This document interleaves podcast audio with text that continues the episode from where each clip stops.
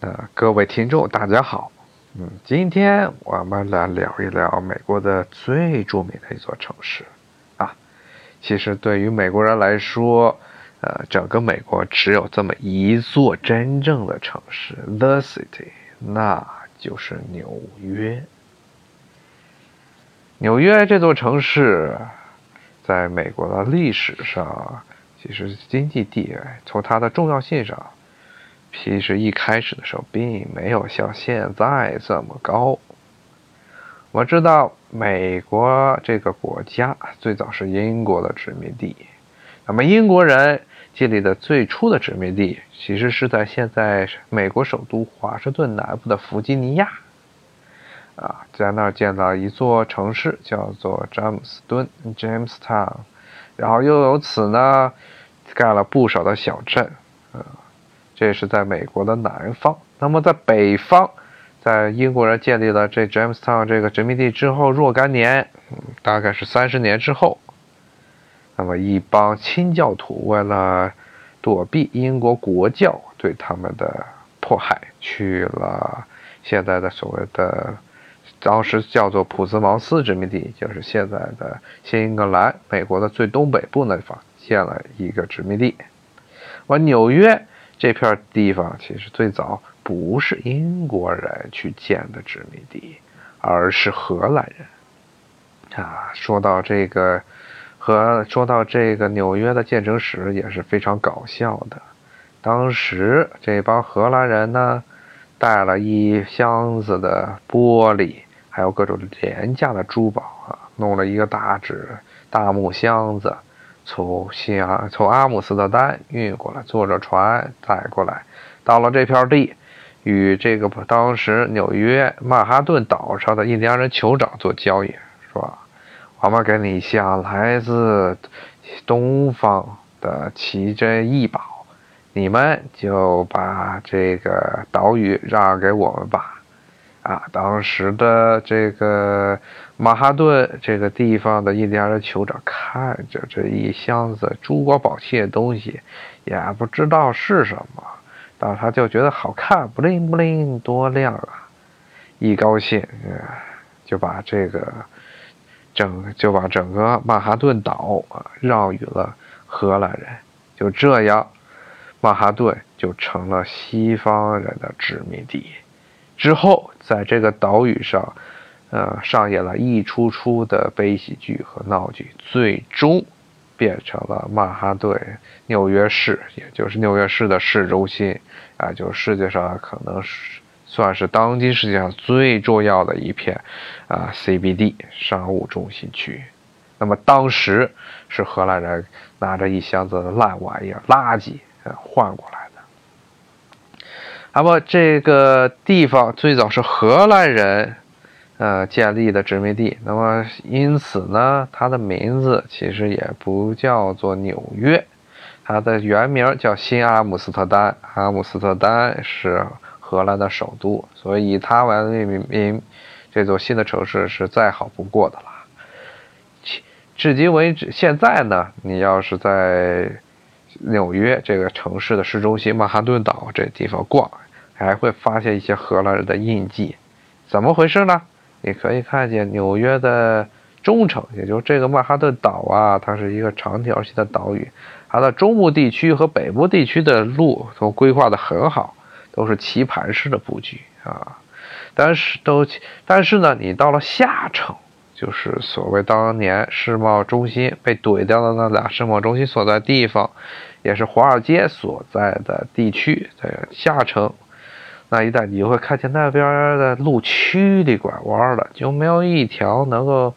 呃，称得上是笔直的道路。为啥呢？啊，这就是因为那里原来是荷兰人的殖民地，荷兰人规划的城市都是这样，沿着岛的这个岛和河流的走向。来建的，不管你这个，不管你的这个东西南北或者笔直的，没有就就没有笔直的道。所以荷兰人建的这个老城是非常难走，以至于现在纽约的下城也是，如果是初到那地方的司机，是对他们来，呃，对他们的方位感，对他们的开车技术都是一种严重的挑战。我荷兰人做了这个一个小城啊，新阿姆斯特丹，然后占领了整个曼哈顿。但是他们没有高兴太久，因为很快英国和荷兰为了争夺是海上全世界海上的霸权，就打起仗来了。在十七世纪的时候，其实当时的荷兰是全世界最强大的一个海权国家。我们老听原来的很多宣传。说英国啊，在十五、十六世纪伊丽莎白女王统治时期，呃，打败了西班牙的无敌舰队之后，英国就变成了世界上最强大的海军国家。这其实是胡说八道，也有一半的原因是英国人自己在那儿宣传的。其实那场战争，英国人打败了无西班牙的无敌舰队，自己的舰队后来也尝试着去远征西班牙，也被被打得更惨。后来西班牙基本上海军又重建了，然后还封锁了英国的所有的海路。最后英国实在撑不住了，最后啊和这西班牙签了一个合约。其实是英国从某种意义上是，呃失败了。那么，英国当时并没有成为世界上的海上霸主。到了十七世纪，它依然只是一个二流的海权国家。为什么？就是因为荷兰当时统治了整个呃世界，从东新大陆、从旧大陆到新大陆，以及从欧洲到欧到亚洲的这些海陆航线，它击败了当时最重要、当时这个统治亚洲航线的霸主葡萄牙，啊，成为了这个垄断了。哦，亚洲和欧洲之间的所有贸易往来，那么英国人非常不高兴，啊，他们是一个海洋国家，依靠着这靠海吃海的国家，所以拼命的和拼命的要拱掉荷兰人的经济地位。那么打了前前后后打了很多年的仗啊，其中英国人还借刀杀人，跟法国结盟，因为英国和荷兰不挨着，但是法国跟荷兰是同属一个大陆啊，借了法。还总有法国去打荷兰，嗯，当然把荷兰打得很惨。最后这么几番折腾，英国终于把荷兰给压住了，啊，那么新阿姆斯特丹也后来也被荷兰人割让给了英国。割让这个英国之后呢，当时英国的国王是查理二世，那么他的弟弟是查詹姆斯二世，是不？詹姆斯二世当时还只是詹姆斯，是王位继承者。因为查理二世这个哥们儿，这位哥们儿啊，他一生呃有无数的私生子，但是跟他老婆一个孩子都没生下来，这在英国是一个常态。英国王位历史上很多的国王都是这么搞啊。那么他没有办法，他因为没有能合法继承王位的儿子，所以他的王位之后就必须要被。詹姆斯继承。那么，詹姆斯他当时的头衔是约克公爵。那么当时，那么当新阿姆斯特丹这座城市还有它周边地区被割让给了，嗯，割让给了英国之后，英国的这些殖民官僚为了拍这皇太子、王太子的马屁，啊，就把这个地区命重新命名为新约克，啊，就是后来的纽约。嗯，纽约这座城，它是位于哈德逊河的下游出海口处，地理位置相对来说还是很重要的。但是当时整个纽约这个地区，它的其实经济条件，如果在农业社会上，并没有南方那些地区好，因为 B 它属于北方，然后冬天有比较强烈的这个暴风雪，然后夏天呢也是潮湿多热。啊，总的总的这个太阳的照射的时间呢，还有这个温度，都不如弗吉尼亚，对，包括弗吉尼亚还有弗吉尼亚以南的美国南方城市，美国南方的土地肥沃，还有农作物也没有那边的高产，所以一开始并不是一座非常重要的这个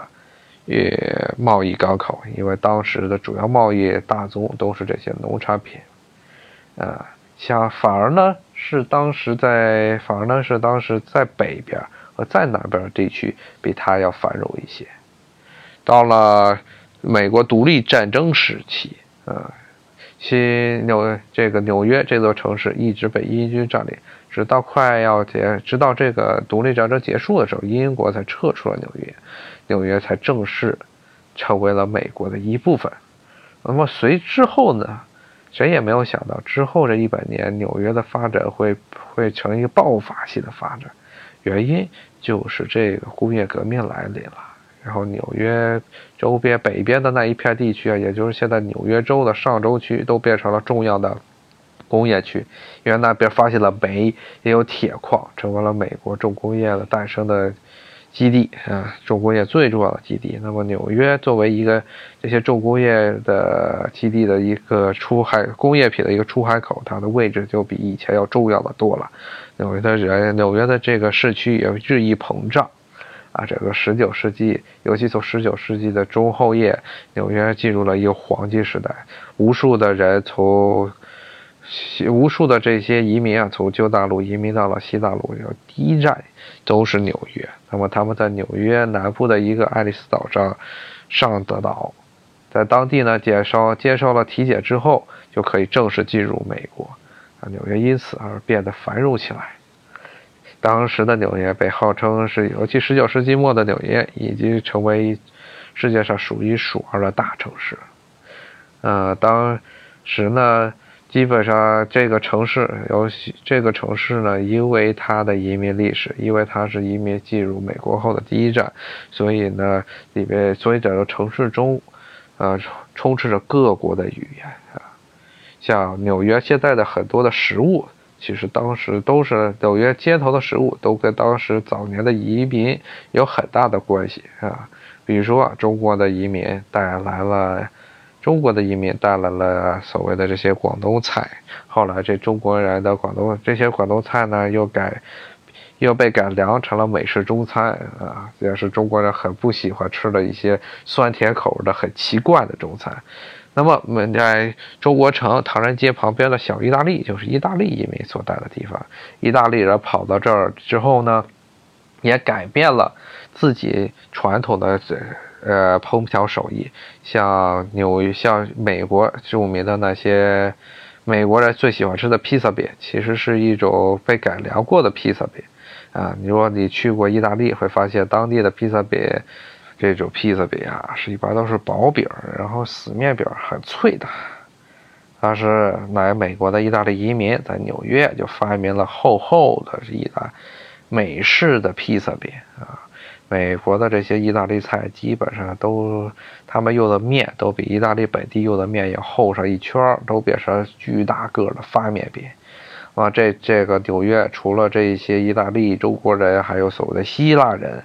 那么他带来了希腊本地的一些呃希腊式的肉夹馍，然后去在纽约街头很经常能听见一种叫 gyro 的食物，啊，一种啊肉馅儿。他把它烤过之后夹在饼里吃，这就是希腊人带来的美食。那么还有所谓的这些什么波兰人、土耳其人，啊，俄罗斯人啊，各个地区的人都来到了纽约，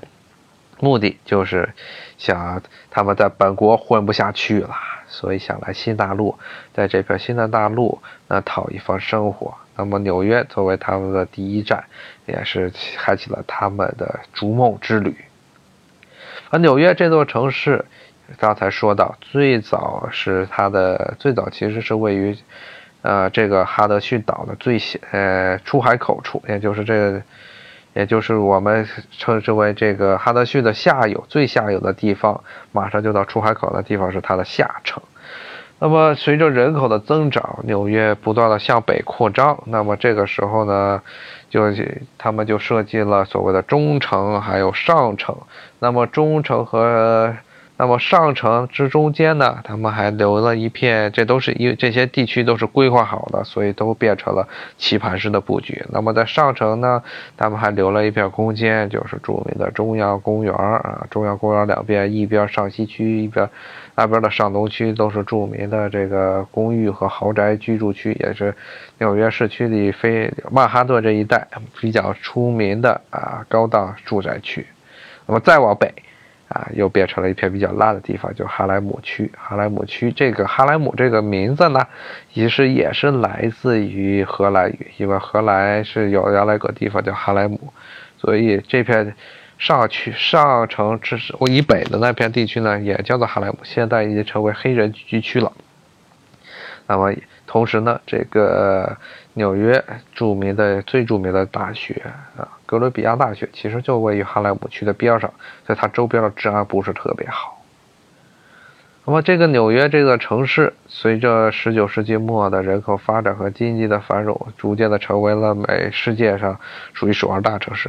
到了二十世纪初，它的规模，它由于美国当时的总的 GDP 已经超过了英国，其实纽约。它在从人口还有经济实力上来看，其实已经可以与旧大陆最重要的城市伦敦相提并论了。那么在二战之后，随着美国彻底的击垮了英国的金融霸权，纽约也越也超越了伦敦，成为世界上最重要的金融城市。那么我们说到金融城市，当然，当然这些都是老生常谈，我就不必在这儿。多说了，比如说像华尔街呀，像纽约证监会呀，这些纽约证券交易所不是证监会，啊，这些地方都是位于纽约的下城，所以下城是他们纽约金融界的中心地带。但是说到这儿啊，我们这个今天都是刚才讲的，都是这个纽约的核心区曼哈顿这个地方。纽约这座城市之所以它跟美国其他的城市有一个很大的不同点，就在于它的行政规划中是分了五个区的，也就是 borough 啊。美国别的城市是没有这种规划。那么纽约的五个区，呃，其实是比这个说起来也是比较复杂的。一个与美约这与美国的行政编制有很大的关系。纽约这五个区就包括中央的这个曼哈顿区，还有还有它东部的三个区：布朗克斯、布鲁克林和皇后区，以及呢，它再往哈德逊河再往下走有一个岛叫斯塔登岛。那么一共这五个区构成了大纽约。我纽约这个。纽约这个除了曼哈顿岛的这个区之外呢，其他几个区其实在美国的行政规划中，啊都是县，因为美国的行政规划中是州，州下面是县，县下面是市，啊是这么一个规划。那么在纽约这个市呢，就变成了这些县都被同化成大纽约的区。啊所以很多人要说，我住在纽约，你还在还去问一问，你说住在纽约的呃中心区，那就曼哈顿呢，还是住在它周边地方？中国人大部分都很多人都住在皇后区的法拉盛，这啊，相对来说也不算太好啊。那么。嗯，那么它的繁荣程度其实也没有这个曼哈顿高，但是当时当时这个地区，呃，从十九世纪末开始就是不断的吸引外国移民，到了二十世纪中叶之后呢，成为亚裔人口聚居的地区。那么皇后区的旁边就是布鲁克林，也是美国按人口来说，那么在纽约按人口来说，其实也是一个大区。然后布鲁克林还有自己的一片小 CBD 啊，有些高楼在这个地方。那么它另外一个位于这个纽约曼哈顿岛东边呢，是布朗克斯，是最早规划中的一片中产阶级的居住区。但是后来由于交通不便利，好了，这片地区逐渐成为黑人区。好，谢谢大家，我们下回再见，拜拜。